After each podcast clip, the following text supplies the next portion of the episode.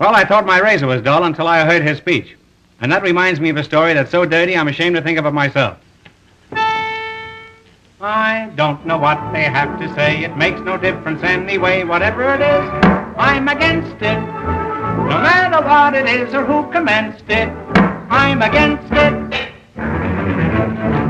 Your proposition may be good, but let's have one thing understood. Whatever it is, I'm against it. And even when you've changed it or condensed it, I'm against it. I'm opposed to it.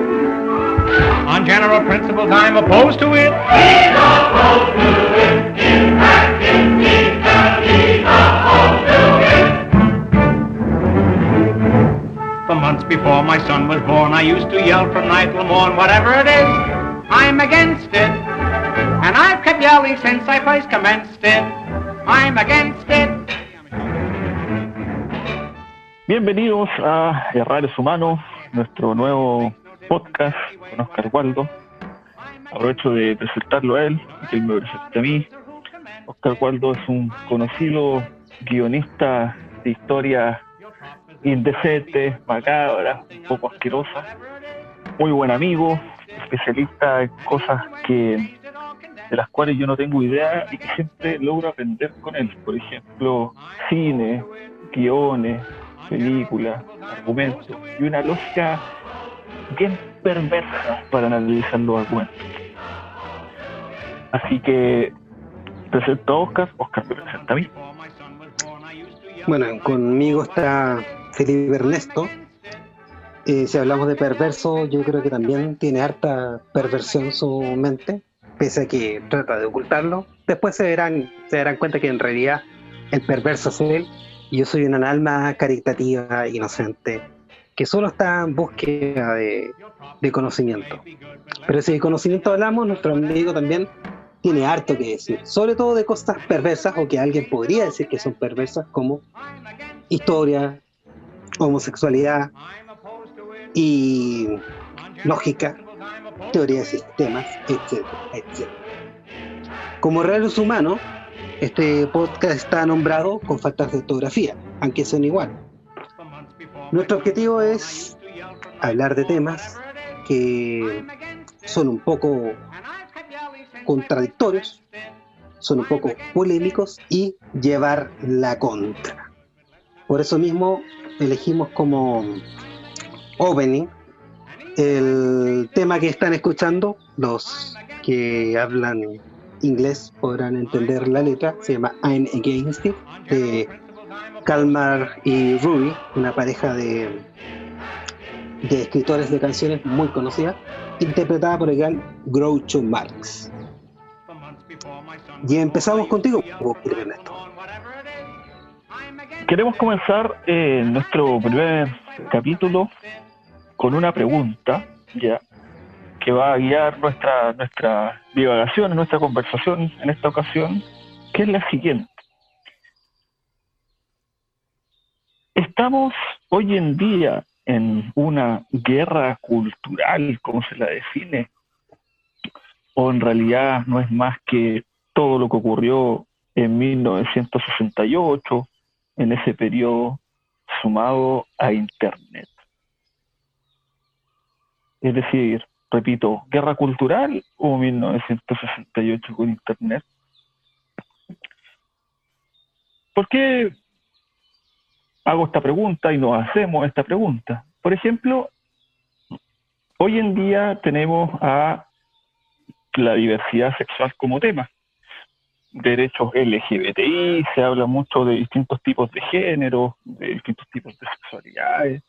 Y lo que se entiende como el comienzo del movimiento por la diversidad sexual actual, los disturbios de Stonewall, ya Stonewall Inn era un bar en Nueva York en el cual comienza un, disturbio comenzado por eh, personas trans contra la policía, se arma una pelea contra la policía, después vienen varias protestas. Se lo nombra como el inicio de lo que hoy en día conocemos como movimiento de liberación homosexual. Si ponemos atención también a lo que sucedió en el periodo final de los 70, final de los 60, principios de los 70, tenemos, por ejemplo, los Juegos Olímpicos de México, donde hubo, previo a los Juegos, una matanza en el Zócalo de Ciudad de México. Y si ustedes se acordarán de esa imagen famosa de Tommy Smith y John Carlos, los dos atletas estadounidenses, panteras negras, con el puño arriba, eh, con sus guantes negros. Podríamos también hablar de la reforma universitaria en Chile, en América Latina, también de todo el movimiento feminista y su tercera ola, segunda ola, perdón, en el cual se buscaba discutir ya no las, las diferencias formales entre hombre y mujer en la ley, sino que en la vida cotidiana, en el trabajo, en la familia, el rol de madre, etc. Entonces, me hago y nos hacemos la pregunta ya de hasta dónde lo que entendemos como política identitaria, política de colectivo, la nueva ola del feminismo, la nueva ola de la diversidad sexual, movimiento colonialista, movimiento indígena, no es un símil de lo del 68 con Internet o lo que círculos más conservadores dicen una guerra cultural.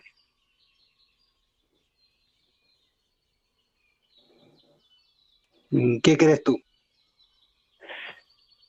Yo creo que mm, es un 68 con internet, la verdad. A mí me interesa lo de guerra cultural. La cultura de quién contra quién. No, eh, es como un término que se usa harto la ideología de género, la guerra cultural. ¿Qué cultura es la que se quiere destruir y cuál es la que se quiere preservar? No me queda claro. A mí me pasa que los que hablan de guerra cultural en general son eh, o eh, tipos que defienden un liberalismo hiperconservador, derechamente conservadores, y que plantean el asunto de la siguiente manera. Hay una crisis o cuando la izquierda, el relato eh, va en esta, en esta dimensión, como la, la, caída de la Unión Soviética le aniquiló a una gran parte de la izquierda el sueño de una nueva sociedad mediante los socialismos reales, a lo que apeló a una parte de la izquierda de los 70 en adelante es a la lucha política en relación a identidades bajo presión que deben liberarse. Y para liberarse ya hay que generar una nueva cultura. Ya no es, ya no es eh, tomarse el Estado, socializar los medios de producción y ahí llegar al, socialismo de Estado y después al comunismo, no. Sino que ahora es demoler las bases culturales, incluso dicen de Occidente, cristianas, como le queráis poner.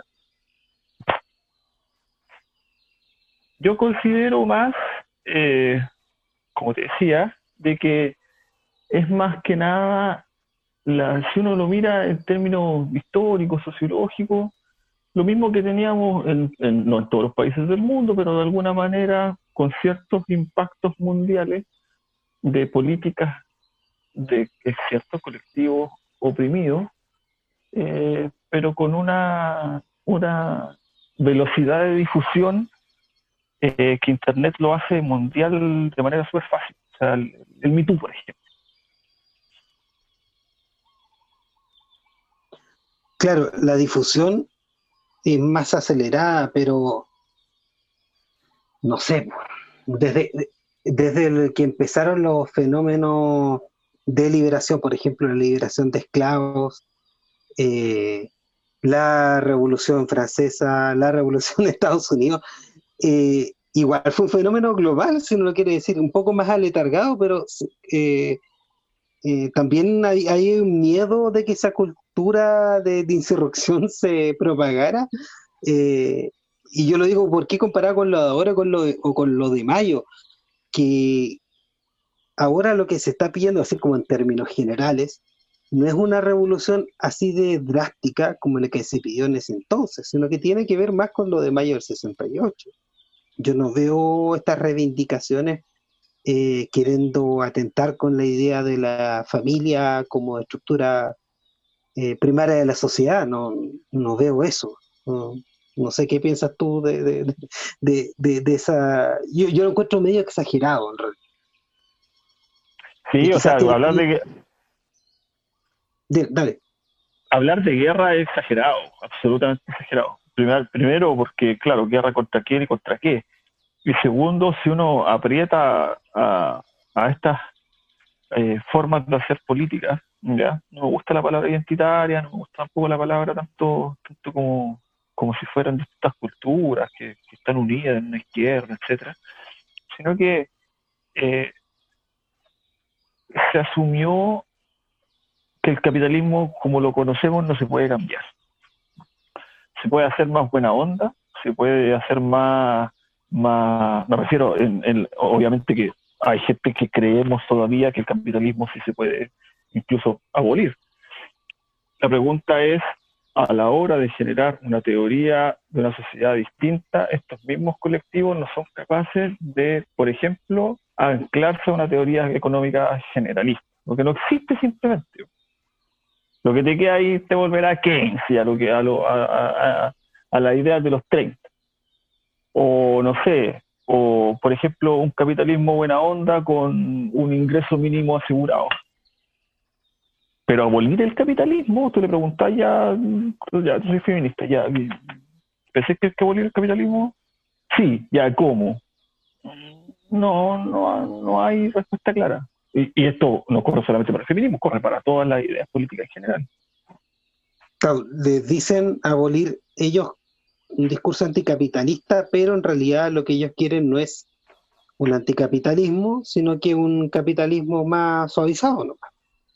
capitalismo buena onda, un capitalismo inclusivo, un capitalismo capitalismo de cuota, capitalismo, y no, no, no lo hago en la crítica maletera descarnada de decir, ah, eh, no son lo suficientemente radicales. No, sino que si uno mira el panorama mundial de qué es lo, qué es lo que hay, eh, si tuviese que poner el asunto en dos polos, te queda un un capitalismo high-tech decadente como el de Estados Unidos, una, una unión regional que logra mantener la idea del estado de bienestar profitando de sí misma como la Unión Europea, o el turbocapitalismo chino que es una dictadura comunista con, con multimillonarios. Eh, o ellos le llaman un, un, comunismo chino, le llaman a eso. Claro, o sea, ahí tenéis. Entonces, entonces sí, para mí lo, decidor de todo esto es eh, la velocidad con que Internet logra, eh, como una especie de ola, deslocalizar em, las discusiones políticas, incluso eh, superando el tema de los idiomas. Para mí el, el, sigue siendo el ejemplo más, más impresionante porque eh, era más antiguo de lo que nosotros conocemos como movimiento de redes sociales. Tenía, creo que era como cuatro o cinco años más antiguo. Eh, después se hace, se hace famoso, ¿te acordáis? Eh, mediante actrices famosas, ¿ya? Y personalidades, pues gente prominente, gente de la que se habla mucho. Todos, mm, mm, si empezamos a hacer una encuesta de cuánta gente me conoce a mí o a ti, no, no vamos a llegar muy lejos. Ahora, si yo te digo, no sé, pues, Alaisa y Julia Roberts, ahí tenéis gente prominente, gente que no sé todo el mundo. Entonces, actrices prominentes, después gente prominente, mujeres prominentes, empezaron a, contar su historia, ¿te acordáis? Por las redes sociales. Y ahí se hizo como una, una catarsis así de que, de que todas empezaron a contar eh, distintos tipos de violencia que habían vivido. Y lo interesante es que tú, uno dice, pero ¿qué es lo político de esto? No hay un partido, no hay un programa, cambiar la ley, pero dando lo mismo el lugar de la tierra o dando lo mismo el idioma, empezó el mismo tema y la misma forma de distribuirse. Te pongo un ejemplo para darte la palabra a ti. Recuerdo haberlo visto muy impresionado a eh, eh, mujeres coreanas muy jóvenes reclamando de que ellas para verse aceptables para lo que socialmente se entiende como que una mujer joven se debe ver en la calle, ellas ocupaban algo así como una hora y media o dos horas eh, diarias, entre maquillarse, entre ponerse la ropa, etcétera, etcétera, etcétera. Y eh, el en Corea del Sur, me refiero, eh, empezaron ellas a hacer videos con los celulares en los que hacían pedazos los cosmetiqueros y los botaban a la basura. Y hacían mierda, mm, eh, no sé, el, se me olvidan hasta los nombres, el Ruch, etcétera, ¿ya? Y eso lo, lo, lo, ponían con la etiqueta MeToo. Pero decía, ya, pero esto es Corea, ¿Cómo? Es que llegó ahí tan rápido? Yo creo que tiene que ver también con, con el concepto de abuso, en general. Y, quizás también lo que pasó acá tiene que ver con el tema de, del abuso de cómo te sientes abusado, slash engañado, pero de algo que tú esperas. Tú esperas una respuesta del otro. No es gente que esté, de nuevo, buscando otro sistema, si no quiere ser incluido en el otro, pero de una forma distinta. O sea, estamos hablando de que los trans están luchando para poder, igual que, que un heterosexual, eh, trabajar boleteando, sin derechos sociales. Pero trabajar al final, claro, claro. Por eso, por eso, yo, yo, yo, yo opto por mirarlo más como, como un 68 con internet, ya, en el cual está, esto es la forma de entender mucho de la política funciona como en dos velocidades. Funciona en una velocidad que todavía habla de ideas, principios más general, generalistas, típica discusión de Estado versus mercado, o no sé, necesitamos meter más plata en educación o en salud, etcétera. Esa es una velocidad. Y la otra es eh, ¿qué tan inclusiva vas a ser la sociedad para colectivos específicos, pero que se pueden autopresentar políticamente y que también obviamente generan movimientos sociales, etcétera? Entonces tenía en esos dos, en esos dos niveles. En Chile queremos hacer el podcast más, obviamente, eh, latinoamericanista. Em, pero el, tema de la paridad en, la Asamblea Constituyente, o, en realidad eh, Convención Constituyente chilena, que va, se supone, redactar una nueva constitución, el tema de la paridad de género fue interesante, porque ahora se ve esos colectivos. Se discutió, por ejemplo, dar escaños reservados, bueno, se dio escaños reservados para mujeres, ahora para pueblos indígenas, pero en un momento se discutió y se dijo, bueno, ¿y por qué no la diversidad sexual también? ¿Qué podríamos seguir? Bueno, hay un ejemplo que efectivamente eso fueron lo que hicieron en Irlanda. En Irlanda, para su proceso, dejaron escaños que, eh, bueno, hicieron el cálculo de, de algunos grupos que fueron representativos y que pudieran ir proporcionalmente eh, participando en este en el proceso que en el de ellos fue eh, constituyente, no, no fue como el, como el que estamos haciendo ahora.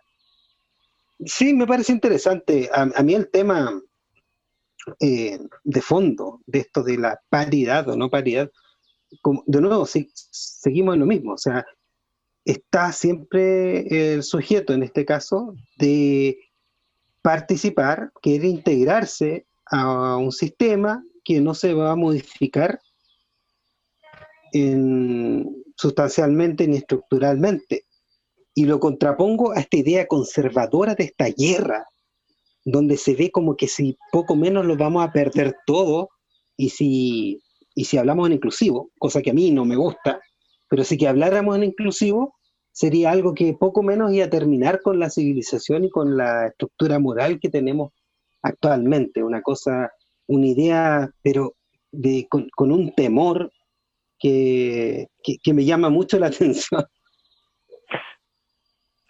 ahí, ahí viene la, la, ese, ese como latigazo. Yo creo que igual es, hay, que, hay que situar temporalmente eh, dentro de todo cuando está, esta discusión empieza a tomar fuerza, porque es claramente, a mi gusto, lo dejo a discusión, eh, después de la crisis del 2008. Después de la crisis del 2008 que se presentó en los medios, la prensa, etcétera, como una crisis incluso más grave que, la crisis del 29, de manera muy exagerada, obviamente. Eh, la crisis del 29 dejó un montón de gente comiendo en la calle. Eh, eso no sucedió en el 2008, pero sí fue una crisis que uno podría decir en tamaño, por lo menos a nivel mundial, importante tipo, no sé, crisis del petróleo de los 70, cosas así. Ahora, ¿cuál fue la solución a esa crisis? Eh, no fue eh, los países poderosos girando hacia una socialdemocracia tipo New Deal como Estados Unidos y diciéndole a los otros países que hicieran lo mismo y pasándoles plata para que hicieran lo mismo dentro de todo. Eh, sino que fue eh, parchar eh, la misma crisis, pero sin un cambio de política estatal o una nueva oportunidad de cambio. Y la pregunta que yo me hago con esto de guerra es que como si, si no se puede cambiar de manera estructural la democracia existente, sigue hablando de democracia constitucional, el, el, tema eterno de los, los balances o contrabalances. Y por otro lado, tenía un capitalismo que o es más buena onda con estado de bienestar o menos buena onda, más salvaje diría. La pregunta es cómo estos colectivos empiezan a plantear eh, su propia inclusión en términos políticos y lo que me llama la atención a mí, como te decía, es que no puede ser guerra porque no, de partida no hay una, no hay una coordinación, no hay un, no hay una, no hay un punto en que tú digas, ah, los puedo incluir a todos. Porque se difumina, se, se, fragmenta súper rápido. Y, lo otro particular de, de lo que está, de, de, esa mirada de la guerra, como digo, ¿qué es lo que, que, que se, identifica muy bien quién es el enemigo, pero nosotros no lo identifica. ¿Quiénes, quiénes, son los que ¿Quiénes son los que están en la otra parte de la guerra? ¿Y qué es lo que se trata de conservar? Porque lo que aquí yo creo que la palabra conservar cae de cajón, porque veo una intención detrás súper conservadora detrás de esta guerra. Como digo, de nuevo, no son cosas eh, estructurales, y son incluso lo que se está pidiendo en muchos casos ahora en términos sociales fue justamente lo que se hizo para el, para el New Deal de, de Estados Unidos, que fue otra forma de capitalismo de nuevo, o sea, no fue que llegaron el socialismo, fue una respuesta del mismo capitalismo para poder, eh, con ideas obviamente traídas de, de, del capitalismo como Keynes, pero también protección social traídas de, corrientes socialistas para poder salvar al final el capitalismo, pero no para, no para poner una lápida. Entonces no, e, este, esta idea de hecho es mucho, este tipo de, de iniciativas podrían salvar, entre comillas, un capitalismo que se encuentra hoy en día súper aproblemado porque la dinámica de la expansión constante y rápida nos está llevando a, un exceso que podría significar eventualmente un, problema de subsistencia de la raza.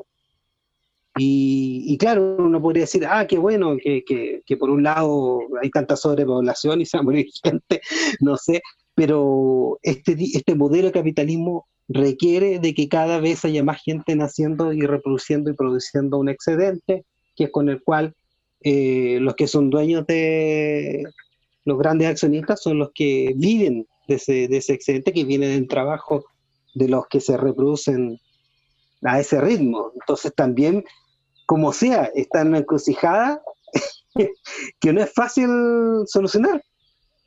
Bueno, e, esa, esa, ese como círculo vicioso de que eh, si no aumentas la, la población eh, o si la estancas, ya, claro, lo que se te dice es, bueno, es una forma de controlar la pobreza. Ya, ok.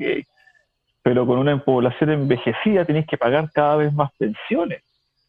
Entonces, ¿cómo, cómo así eh, la, el, el, equilibrio poblacional para tener la suficiente cantidad de fuerza laboral y renovación de esa fuerza laboral para pagar una mayor cantidad de viejos? Ahora lo que yo veo es que esa flexibilización de la, de la eutanasia me parece bastante sospechosa.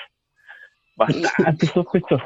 No, no, no, no sé, me, me causa, me causa suspicacia. Es que va justamente unido a la justificación económica de esa eutanasia. Me, causa suspicacia. claro. ¿Qué, qué que te diga? falta, falta, que, no sé, bueno, aquí eso, eso también lo vamos a tratar porque es más, largo de explicar, pero aquí en Alemania, la semana pasada, el Tribunal Constitucional alemán autorizó la eutanasia. Y eh, tienen que generar normas, leyes, etcétera, para regularlo, ¿ya? Porque fue a través de una, de una querella constitucional. Y no sé, me causó suspicacia. No iba a leer el, el, fallo, ¿ya? pero ya en Suiza se hace, y de hecho tenéis, tu, turismo de eutanasia. Hay gente que, tiene la suficiente cantidad de lucas, eh, se paga su estadía en un hotel clínica y dice, eh, ya Oscar Waldo, el 25 de diciembre del 2042 no voy a morir. Así que ya estoy juntando las lucas, etcétera, y se van para allá, como que hacen vacaciones y se mueren. Ah, Eso es posible. Qué bueno. Pero, ¿Sabes lo que yo me imagino? ¿Sí? ¿Sabes qué? Yo creo que dirían son los alemanes, porque seguramente la eutanasia va, a hacer que mucha gente se quiera, hacerlo. Entonces yo creo que como los alemanes son tan eficientes, podrían hacerlo en estructura, no sé, eh, que vaya gente, practique la eutanasia al mismo tiempo, y no sé, en, una idea que se me ocurre a mí que, en Alemania podrían hacer en, en locales como grandes, como llamémoslo ducha, algo así, y a la gente se le practique eutanasia con un gas, puede ser, ¿cierto? O que hay un camión, hay un camión que no te podía adentro y ahí, ahí te, la hacen gratis, te la paga el Estado. No, pues y te vaya el tren, te vaya el tren. Claro, te va el tren. Oye, pero quería atacar algo que tú dijiste que, que está súper. Eh, tenés, toda la razón. De eso de. Ya, pero en una guerra los bandos también, claro, o sea, sabía que tenía que dispararle. Y es cierto que ahora los bandos están muy claros, pero, pero hay algo que, que yo encuentro que es bien peligroso. Y de hecho, eso me, hace pensar bastante. De que están eso que se, que eso también sería discusión para otro programa, pero eso que definen muy laxamente como populismo, que siempre es un insulto al final, es que tú seas demagogo para mí. Eso es lo que habitualmente se entiende como populismo.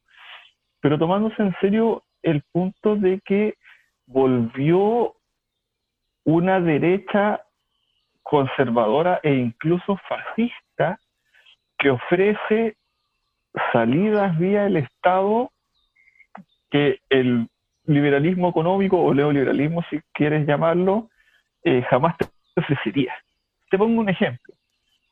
Hoy en día, eh, para mí en Europa existe una dictadura que está dentro de la Unión Europea que se llama Víctor Orban, que es el presidente de Hungría. Víctor Orban, tú lo escucháis, es un tipo muy inteligente, estoy absolutamente en contra de todo lo que dice, pero es inteligente. Y Víctor Orban te dice, mire, yo no quiero musulmanes acá, ¿Y por qué tú lo decís? Porque nosotros somos un país cristiano que peleamos durante, no sé, 600 años contra los musulmanes y somos cristianos. Ya, ya, te saca la, la carta cultural. Pero eh, Víctor Orban después te dice, eh, a mí lo que me interesa son las familias húngaras, ¿ya? Y que las familias y los niños eh, tengan un buen pasar, ¿ya? Que los niños se vayan a la escuela, tengan buena educación, buenas oportunidades, y tú empecé a escuchar cómo sigue el discurso, ¿ya? Y si tú no, tú no, no lo escucháis hablar sobre inmigrantes o sobre em, lo que podría ser feminismo, diversidad sexual, postcolonialismo, etcétera, Víctor Orbán te parece socialdemócrata. Y eso yo lo encuentro peligroso. Pero esa es la, la vieja estrategia, po. Esa es la, vieja estrategia del fascismo, po. Exacto, exacto, exacto.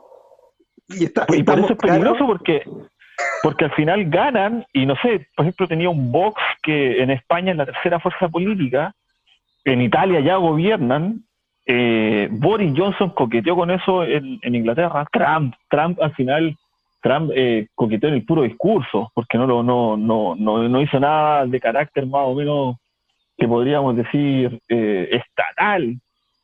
Pero el viejo discurso del fascismo que ahora está avanzando cada vez más y está ganando terreno.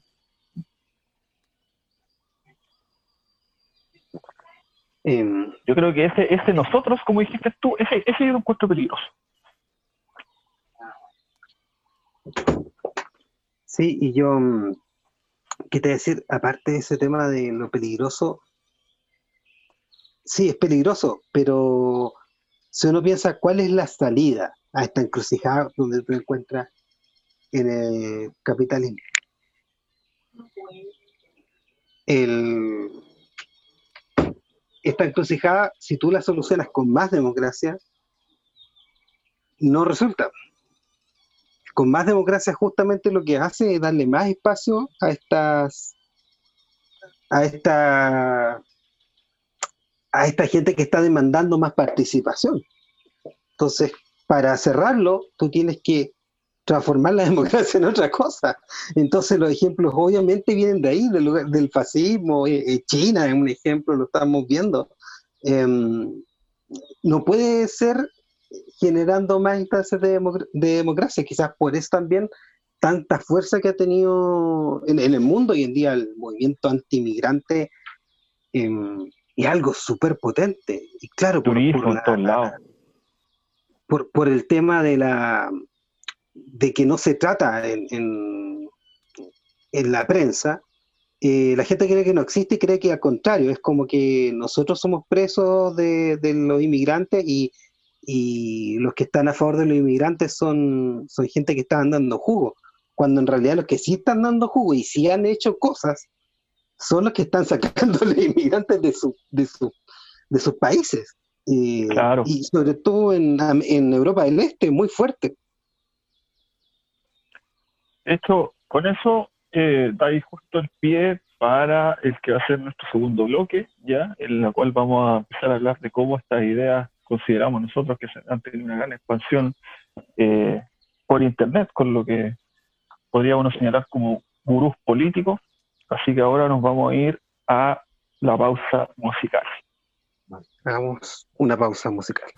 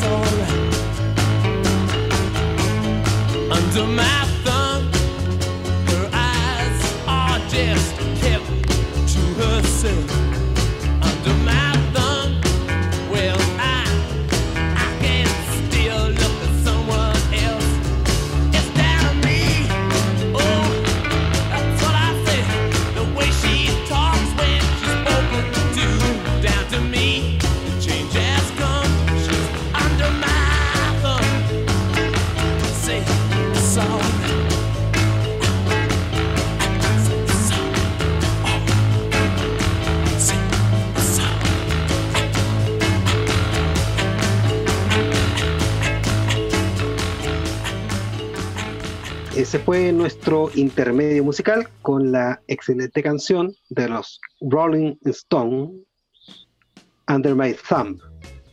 Una canción que hoy día podría ser un poco polémica quizás porque la gente no comprende la poesía de los Rolling Stones. Em, ¿Cierto? O sea, yo, yo hasta el día de hoy me pregunto cómo no han funado a los Rolling Stones por esas canciones. Under My Thumb eh, generó, bajo mi pulgar significa, generó eh, bastante ruido cuando salió. Varias feministas trolearon la canción como machista. por ejemplo, auditor, auditor, tiene una frase traducida que dice, bajo mi pulgar, ella es la más dulce mascota del mundo. Imagínense lo que sería salir a cantar eso, por ejemplo, no sé, en un nuevo disco de. De, de, ah, no, Julio Iglesias, ¿cómo se llama el hijo? Está malo. no sé. Eh, Enrique, ya, Enrique se, Iglesias. se olvidó. Enrique Iglesias. Imagínate una, una canción con esa letra de Enrique Iglesias. Bajo mi vulgar, ella es la más dulce mascota del mundo. O sea, que hay que mandarle el disco a las tesis. Claro, que la Pero- No, pero impresentable, bo. Brown Sugar, que a mí me gusta la canción, ojo. Eh, Es buenísimo. eh, la- buena letra, o sea, mm, no buena letra, sino que es la idea que está detrás como, como música, pero Brown Sugar dice una parte, por ejemplo, Azúcar Moreno. ¿Cómo es que ahora sabes tan bien Azúcar Moreno en relación a la mujer eh, afroamericana? Y después dice Azúcar Moreno. ¿Cómo debería ser ahora una niña? O sea, estamos hablando de abuso sexual de menores en el cual eh, había miles de personas cantándolo en, en, en conciertos y no sucedía nada. No, ahora es imposible. Imposible. ¿no? Y seguramente cuántas mujeres fueron al backstage y mientras le estaban haciendo sexo oral a Mick Jagger estaba sonando esta weá. Claro. De fondo. Sí, el, el- el fenómeno de las groupies. O sea, hoy en día uno, uno puede casi contar las historias de las bandas a través de, las de los ojos de las groupies. Que ahora, ahora obviamente yo creo que sigue existiendo como fenómeno, claramente, pero pero con ese tipo de bandas como los Rolling, como los Doors, como Led Zeppelin, los mismos Beatles con, con Yoko Ono, eh, está esa idea como de la groupie que está ahí eh, ofreciendo pasar tiempo con la banda famosa por eh, intercambio de servicios sexuales. Strawberry Fields. Yo me acuerdo que había una película de, del Linklater que se llama School of Rock. Ah, buena, sí, sí, la vi, la vi, la vi.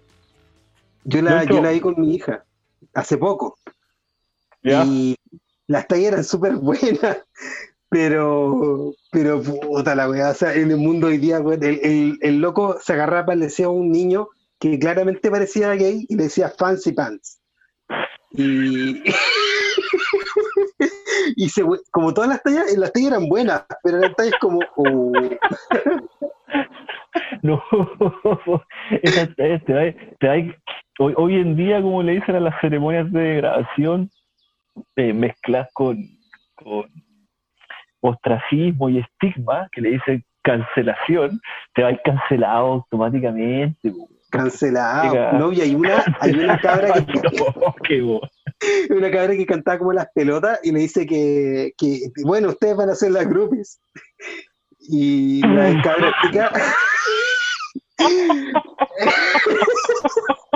la cabra chica, como era como era Matea, había leído que eran las groupies y le va a decir, oye, pero las groupies eh, lo único que hacían era acostarse con los músicos. ah, qué linda. Bueno, hablando, de gente, te iba a decir que hablando de gente cancelada, no sé si viste a Yuri, bo, dijo que eh, calladita nos vemos más bonita y salieron a trolearla, pero yo, yo, me imaginaba un botón de autocancelación así y Yuri apretándolo, weón. Claro, eh, pero yo creo que eh, al ser mujer es como es como incancelable todo, la Yuri. Claro, igual, ella, igual ella podría aducir a que estuvo en un, pucha, ella triunfó en un mundo de hombres, eh, bla, bla, bla, se puede plantear. Igual Yuri es pastora, o pastora evangélica y toda esa vacilada, pero, pero claramente triunfó en una, en una industria musical que, que toda la vida ha sido una moledora de carne para las mujeres.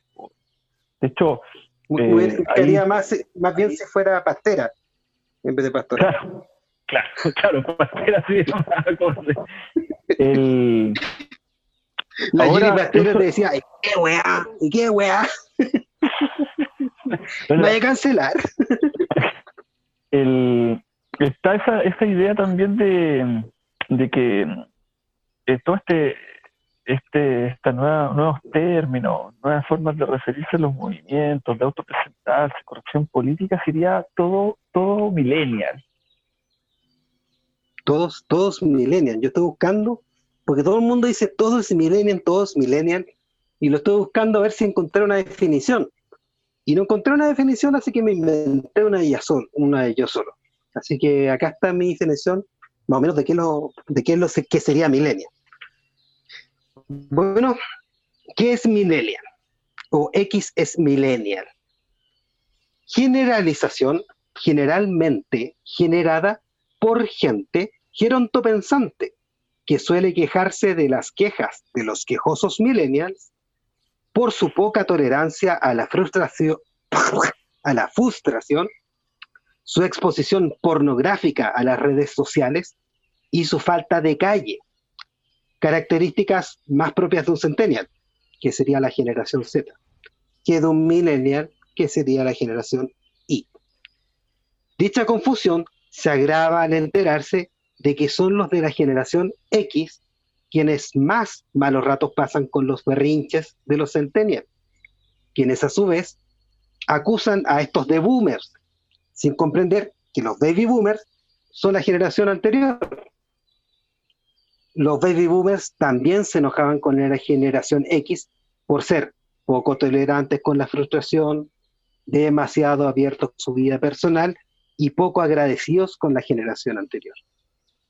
En resumen, tenemos personas en sus 40 pensando como gente de 80, diciendo que los que nacieron en los 80 se comportan como los que hicieron, los que nacieron a fines de los 90. Esa sería la, mi, traducción improvisada de, que, de, ese término, que en realidad no encontré mucho sentido. Tienes toda la razón. De hecho, apuntaste algo que, que nos, da, nos da pie para nuestro siguiente bloque, eh, solo un comentario, tengo que retomarlo, estaba leyendo un libro que sacó el Steven Pinker, el, psicólogo cognitivo, que cuando habla de ciencia es muy bueno y muy interesante, pero cuando habla de política se, transforma medio en gurú político youtuber, ahora pura tonteras. Tiene un libro sobre eh, el estilo, eh, es escribir, cómo, cómo tener un buen estilo y qué, qué cosas genera genera cuando tú lees a alguien que tiene un buen estilo para escribir. Y en la primera parte del libro eh, es lo mismo que los millennials, porque demuestra históricamente que todas las generaciones se quejan de que eh, la generación más vieja se queja que los jóvenes o no saben hablar o escriben pésimo o eh, eh, están matando la lengua, casi. Y esto es como lo mismo que, que dijiste tú, pero con la idea de, de como la sociedad, como que el millennial está arruinando los valores sociales, que se queja mucho, que es muy, eh, es muy niño de cristal al Pues, y nosotros también éramos niños de cristal, pues, ¿no? Todo el rato. Eso, eso de quejarse de que la generación anterior, o sea, que la generación actual eh, es más, más niño de cristal que, que la anterior, eh, es como, como, de hecho yo lo veo como un símbolo de eh, los cambios generacionales. Lo que pasa es que ahora es más visible porque tenemos internet y, avanza tan rápido que, que a uno que, no está viejo de ninguna manera le cuesta ponerse al día con las aplicaciones o con lo que la lleva. Y aquí uno puede también mirar una diferencia generacional que, que yo creo que la generación arriba de nosotros ya está fuera de esto, eh, en su gran mayoría, que es socializarse políticamente o educarse políticamente incluso mediante gurús políticos de Internet. Yo, yo estuve buscando de estos gurús políticos, o youtubers, o, podcasters. Y bueno, primero me fui a los gringos porque son los que tienen más suscriptores. encontré con, con unos muy buenos. Mira, acá te voy a decir algunos.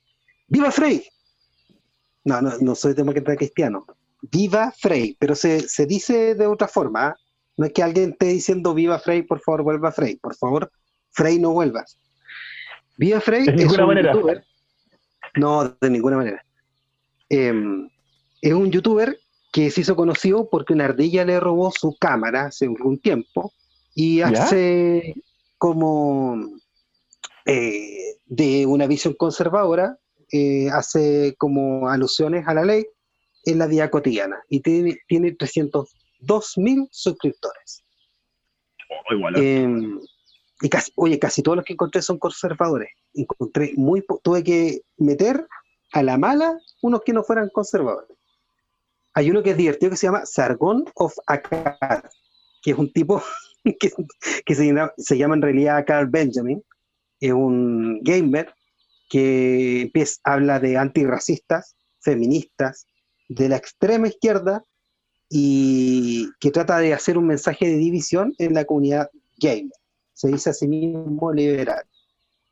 Acá se, ve mucho, acá se ve mucho el tema de gamers que no son como políticos en sí, pero en sus tweets o sus transmisiones hablan mucho de política y te dicen como ellos no son ellos no son de izquierda ni de derecha, pero no sé, encuentran que mi ley es muy razonable. Eh... eso de no ser de izquierda ni de derecha dice bastante a la hora de tener que clasificar políticamente a alguien. Sí, sí, sí, sí, que no de izquierda ni derecha. Es como cuando alguien dice, bueno, yo no estoy en contra de los gays, pero el segundo youtuber que encontré se llama Sargon of Akkad, que es un, se llama Carl Benjamin, en realidad es eh, alguien que habla sobre moralidad versus legalidad, es un gamer, fenómeno. Los gamers son muy buenos para hablar de política, eh, no tan buenos para leer de política.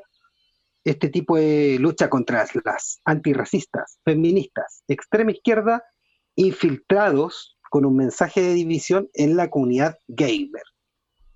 Dice que es liberal. Y también un candidato fue candidato en algún momento en, en, UK.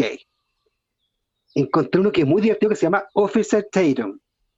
Es un ex policía, es SWAT, es afroamericano y es soporta a Donald Trump. Entonces, uy, una joya. Él nos habla de cosas tan importantes como el individualismo, eh, habla en contra mucho del discurso de que hay eh, white privilege, que no hay. Él dice que no hay white privilege. Eh, dice que no existe la brutalidad policial y tiene un millón de suscriptores. ¿Ah? ¿Qué tal? Eh? Un millón de suscriptores. También con un millón de suscriptores tenemos a Quartering, que también es un gamer. Oh. Nos habla en contra de los Social Justice Warriors, o sea, los vengadores sociales, sobre la censura y sobre los medios de comunicación, sobre todo los independientes, ¿cierto? También nos habla de juegos y cómics, como tiene que ser. Uno que tenemos que hablar en algún momento más detenidamente es Ben Shapiro, que también es parte de, un grupo que se llama The Daily Wire y es muy bueno para hablar rápido, muy bueno para decir estadísticas donde no se preocupa mucho de, decir la correlación entre las variables, pero a él le gusta dar la idea de que, de que en Estados Unidos no hay más racismo. Eh, habla mucho en contra de los musulmanes, es uno de los favoritos para, alguna gente que, ha hecho atentados. Curiosamente, ha tenido libros de, de George Shapiro, de Ben, Shapiro, Ben Shapiro, y habla en contra de los trans y habla mucho en contra del marxismo que, según Ben Shapiro, se está tomando Estados Unidos. Pero hay uno que es muy bueno, que se llama Steven Crowder, que es un comediante que bastante divertido él. Él empezó como un, podcast, se llama Louder with Crowder, y tiene un seguimiento de culto, tiene una sección súper famosa que uno la ha visto en memes, que es donde un meme que dice Change My Mind. ¿Ya? Ese es de, de Steven Crowder. Y tiene 4.7 millones de seguidores. ¿Mm? ¿Qué tal? Y bueno, está quizás el, que, el que empezó todo esto es Alex Jones, que ya está completamente cancelado, que era súper conocido por sus arranques de ira y teorías conspirativas. Alex Jones. Ah, ese loco, sí. Sí, ese loco yo, yo, lo vi una vez con un periodista gordo de la, de la BBC, que se me olvidó el nombre, que lo trolea muy duro. Ah, está el video por ahí en YouTube, eh, quizás en la descripción podríamos poner toda esta información después, en la descripción del podcast. Eh, y como que lo queda mirando así como, como, ¿qué te pasa? ¿De qué planeta saliste? ¿Qué tipo de, de droga estás consumiendo? Y el mismo periodista de la BBC, se me olvidó el nombre ahora, pero bien famoso, al presentarlo decía que era súper escuchado así, pero por millones de personas y ahí viene la pregunta de, por qué esta sobreabundancia de gurús políticos de Internet. Especialmente... Espérate, que este loco mucha gente le compró, incluso Michael Moore que, alguna vez le compró. Eh, y bueno, el más conocido quizás, que no es necesariamente un youtuber, pero sí es un intelectual de Internet, es Jordan Peterson. Claro. Del cual podríamos hablar de más después porque muy conocido porque el 2016 se enojó, él es canadiense y es psicólogo, pero le gusta hablar mucho sobre cosas que no son psicología. Eh, le gusta hablar mucho de teología y de marxismo, pese que lo vimos en, una, en un debate con CISEC y claramente mm, no se leyó Marx. Eh, nada, pues nada, salió, salió con la con el eh, con el, el, el, stevia el stevia de, de Marx ahí a, comentar pero eh, hay una palabra en español que describe muy bien a, esa gente que es como que ahora se les dice todólogo o, experto ignorante y que es el diletante esa gente que habla de todas las cosas pero que al final eh, no logra separar lo que, o sea, uno puede opinar de lo que sea, obviamente. El asunto es cuando tú quieres de alguna manera posicionar eh, conocimiento científico con alguna pretensión de verdad y ocuparlo como, como herramienta, como arma. Ahora, eh, volviendo a lo que te decía, eh, yo, yo a veces me, me, me, hago la, la, pregunta de hasta dónde esta sobreabundancia es porque efectivamente esta gente no tiene eh, los espacios, eh, en los, no tiene espacio en los medios masivos, pero no porque los medios masivos sean todos de izquierda como ellos dicen, sino que un tipo que habla de, que, que habla de política, pero busca también hacer educación política, no tiene espacio en la tele. Una, tele, una tele o unos medios de masa orientados al marketing no hay tener un tipo hablando de Marx. Son va a puntear uno. Pero sí hay mucha gente que ahora, ahora con, la, con la oferta absolutamente plural, que es puro al final para mí lo que hace YouTube, y no sé, estaréis de acuerdo conmigo, eh, lo que hace YouTube, Spotify y, la idea del youtuber con el podcaster es que lo, el abonarse a un tipo eh, funciona casi como las acciones en la bolsa. Es que mueven una cantidad de opinión y de mucha gente, ellos ganan plata en la medida en que hacen lo mismo que la tele, pero mediante el abonarse, que es capturar público. Y de hecho, el, algoritmo de, de, YouTube, em, a mí me pasó también buscando cosas o de, de, estos gurús políticos, etcétera. El mismo algoritmo te empieza a tirar lo mismo. Y te empieza, te empieza, yo creo que te deben haber llenado de gurús políticos conservadores y medio fachos después de que buscaste a estos locos. De hecho, es que busqué, al principio traté de buscar en general y me salieron puros conservadores.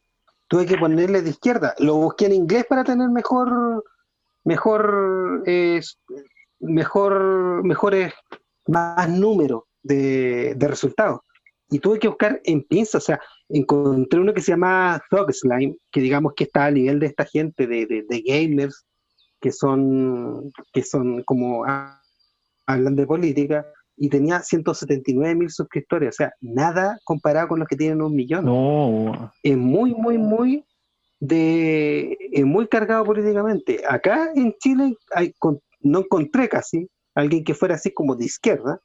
Está el, el Kaiser con su Fundación para el Progreso, que no sé si cuenta, porque en realidad lo que él está haciendo algo ahí pagado, no es un, claro, él tiene, un izquierdo tiene toda la maquinaria de los empresarios que lo financian. Es como, ¿te acordáis de la que, que este, este tipo de, Axel Kaiser escribió un libro con ella, la, la todo es populismo, todo es populismo, la Gloria Álvarez se llama. Em, esa loca también, eh, si uno lo mira, era, era dentro de la maquinaria de que ya le empezaban a llamar, o, o mejor, este, el Agustín Laje estaba hablando de los latinoamericanos que yo conozco. Y, Agustín Laje, yo me acuerdo que lo empecé a seguir para más que nada en, en, en términos sociológicos yo lo que hago es, como me aburre mucho la... Es muy falsa la descripción científica porque es muy lenta. Tú no vayas a ir a, a ver cómo funciona esto si te vayas a poner a leer artículos científicos, incluso de sociología entonces yo lo que hago hace bastante años, antes lo hacía más porque tenía más tiempo, era ir a mirar cómo se, qué comportamiento tenían los comentarios, ¿ya? Eh, de las redes sociales. Eso es como tú estás usando Garfield. Claro, mirando al final cómo, cómo organizan su vida cotidiana los que les gusta a esta gente o cómo encuentran este tipo de buenos políticos. Entonces empezaba a mirar qué, qué le comentaban a Agustín Laje y empezar a seguir como que decía este tipo. Eh, también Kaiser es muy aburrido, pero, pero Agustín Laje, como es argentino, eh, eh, es más combativo en varias cosas. Y me di cuenta que a Agustín Laje un montón de asociaciones conservadoras, ¿ya? también evangélicas, le pagaban los viajes y lo llevaban realmente como un rockstar. Y el tipo te podía llenar así no estadios de ninguna manera, pero sí un auditorio de 200 personas, 300 personas, que no es menor. Y tú empezás a mirar, por ejemplo, yo también revisé videos o cosas y la, la Gloria Álvarez tiene, muy, tiene casi 50.000 abonados en su, en su canal. Pero si uno empieza a mirar en la cantidad de vistas que tienen los videos, por ejemplo, el que en el que se hizo ella famosa, ¿te acuerdas cuando esa, esa, esa, que fue todo montado, por supuesto? Me refiero a que tenía un guion, etcétera. Eh, en el Parlamento Iberoamericano la Juventud, que fue hace seis años, ese video con el discurso de ella tiene 1.7 millones de vistas. Tiene otros videos que rondan las 800 mil vistas, el millón de vistas y ahí la pregunta que, conectándolo con lo que dijimos al principio, ¿no será que también eh, a un lado del espectro político tenemos pura pluralidad y diversidad y que por eso se, se difumina? Como te contaba, eh, me acuerdo una vez lo discutimos, de que yo también seguía a una youtuber, a una chica trans española, se llama Los in Translation, se llama el, canal de ella en YouTube. Y ella una chica trans, se cuenta su, vida cotidiana, que le molesta, que no, etcétera. Em, pero los, los abonados se van fragmentando en la medida en que también hay feministas, también hay gente que, no sé, le interesan otros tipos de temas. En cambio, el gurú político conservador, y más que conservador, eh, de extrema derecha o lo que sea, eh, no tiene tanta dispersión de temas. Es más fácil, es más, es más aglutinador, si podríamos decir de alguna manera. Es que es súper fácil si tu análisis ir al final en contra, en contra de lo que siempre ha sido, en contra de las cosas que a un conservador le molestan. Entonces cualquier tipo de cambio, cualquier tipo de, mm, de lucha social, y no estoy diciendo que obviamente que nadie entienda que estoy diciendo que todas las formas de, de luchar son no necesariamente son coherentes son o justas o dichas por gente que sea... Pero el solo hecho de, de pedir algo, ¿cachai? yo quiero que esto sea más justo. El solo hecho de analizar de que el, de la hoy en día pudiese eh, el, el hecho de estar en contra de eso sumamente. Repite lo que eh, dijiste, hay que, que darle un corte hay que darle un corte porque te escuchaste mal. Así que repite de nuevo. Ya. Repito. El fenómeno de, esta gente también es ultra conservador en sí, porque lo que hablan, lo que aglutina a la gente, es que ellos están en contra de cosas que serían cambios a la situación que estamos viendo ahora. Y cómo se disfraza muchas veces eso, eh, diciendo que hay algún tipo de lógica em, o, incluso naturalidad de las cosas o sobre cosas que serían antinaturales. O habla mucho del sentido común, como si el sentido común fuera algo en lo que ya sus auditores ya saben lo que es el sentido común. Y ellos al tiro asienten con las afirmaciones que ellos hacen porque ellos tienen establecido que un sentido común tiene un conjunto de valores que obviamente son conservadores. Pero cuando tú no eres conservador, tú quieres cambiar cosas y las cosas que las cambias las puedes cambiar de 20.000 formas distintas y ahí está la diversidad. Y eso es por eso que la gente que no es conservadora no tiene su unión, porque uno está en contra también de, la, de la forma en que puede gente que se dice no conservadora ver las cosas. O sea, eh, es el caso, es un caso súper emblemático de, eso.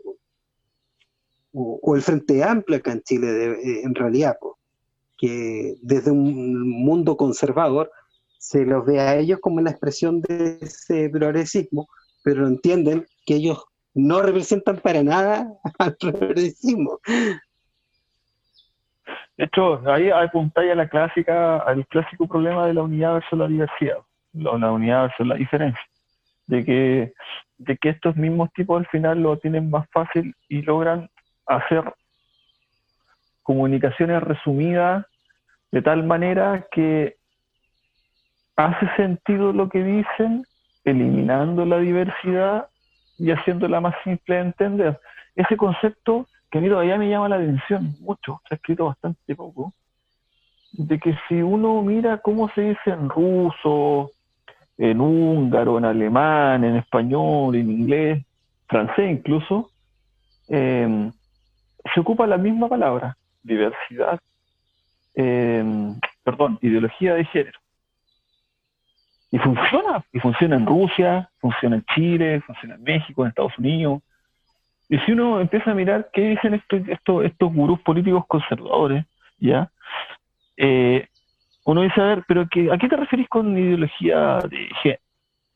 Y te, y te unifican todos los tipos de feminismo existentes, todas las formas de diversidad sexual, ya todas, todas, todas, no sé, desde, mm, estamos hablando desde Cristiano Ronaldo hasta Divine, y por el otro lado, desde, no sé, desde em, las tesis hasta la, típica periodista eh, eh, progresista que dice que ella es feminista. Y, y, con solo dos palabras, ideología de género, tres palabras, eh, te unifican todo y lo hacen entendible para el espectador que tienen.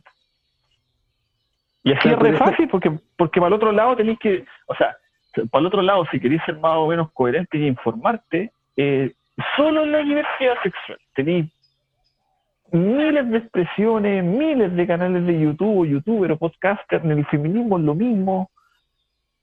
Entonces, y, ellos lo hacen de manera exitosa, lo describen y más encima lo, unifican y ahí funciona lo que dijimos un rato de la idea de guerra. Claro, pero esas semillas no, no germinarían en ningún lado si no tuvieras a que el receptor entiende estos memes audiovisuales o memes, memes hablados, porque al final es una conjunción de, en muy pocas ideas, una, una caricaturización de algo. Entonces tú dices ideología de género y la gente entiende, sabe al tiro lo que tú hablas cuando es ideología de género. Y ahí mete mete todo. Y el tú decir, refutar la idea de que existe en realidad una ideología de género, tienes que explicarle primero a esa persona qué es ideología y después qué es género y después por qué deberíamos hablar de otra cosa que no sería ideología de género. Y para ser justo con, el, con, con, la etimología o con el concepto, no deberías utilizar un término tan simple para definir, definirse algo tan complejo y tan diverso.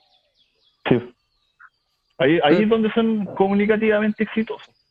Son súper exitosos porque, porque ellos, ellos incluso tienden mucho a la, a la falacia y, y, y, vas a gastar más tiempo tú en contradecirlo y vas quizás quizás la gente no está interesada en escuchar media hora a alguien que te refuta un concepto si en realidad también lo que te lo que te apesta, lo que te lo que a ti te genera algún tipo de emocionalidad es que te carga en realidad, por ejemplo, el tipo que hace meme, que está ahí en la universidad, y un tipo que lo único que hace es decir que, hoy que tienes que aceptarte y que en realidad lo que está justificando es que se siente culpable porque es gay y tiene que crearse todo una todo un discurso de por qué, por qué el tipo eh, cuando debería vivir su sexualidad como algo propio tiene que generarse un discurso para algo tan simple. Eh, eso es como que ese, ese factor de, del odio, del hartazgo de este tipo de, personajes, también es un factor súper importante a considerar. Claro, porque lo, lo, muestran así en internet sin, sin ningún tipo de filtro y va encima eh, lo que es más peligroso, creo yo, más complicado, a lo que hay que ponerle un ojo, es que son exitosos. O sea, de hecho, no se nos debe olvidar que, que si uno agarra un papel y un lápiz y más o menos empieza a acordar de, todo lo que dijo Donald Trump, que uno, que uno al principio igual decía como que no, pero sí. Ya, pero yo creo que en una de esas los gringos van a, van a, van a recapacitar. Eh, el tipo casi gana de nuevo. O sea, y, y, y de hecho se giró tanto el espectro político y está girado tanto a nivel mundial, que mm, uno se pregunta si lo que vamos a hablar en nuestro siguiente programa, así que dejamos invitado a todo el público a que nos vuelvan a escuchar, es el tema de lo políticamente correcto.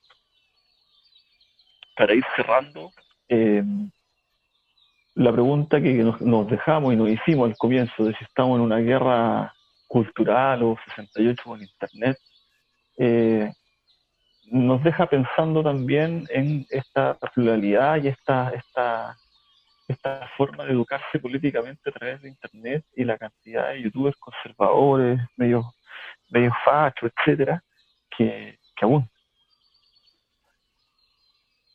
Diciendo eso, los dejamos invitados entonces para eh, nuestro siguiente capítulo. Como ya dije, queremos tratar el tema de lo políticamente correcto. Así que ahora nos vamos con un tema que va a presentar Oscar Ward. Ya que vamos a hablar de lo políticamente incorrecto, qué mejor que dejarlos de nuevo con los Rolling Stones, con Brown Sugar, que podría considerarse quizás hoy día un poco políticamente incorrecto. Adiós. Hasta la próxima.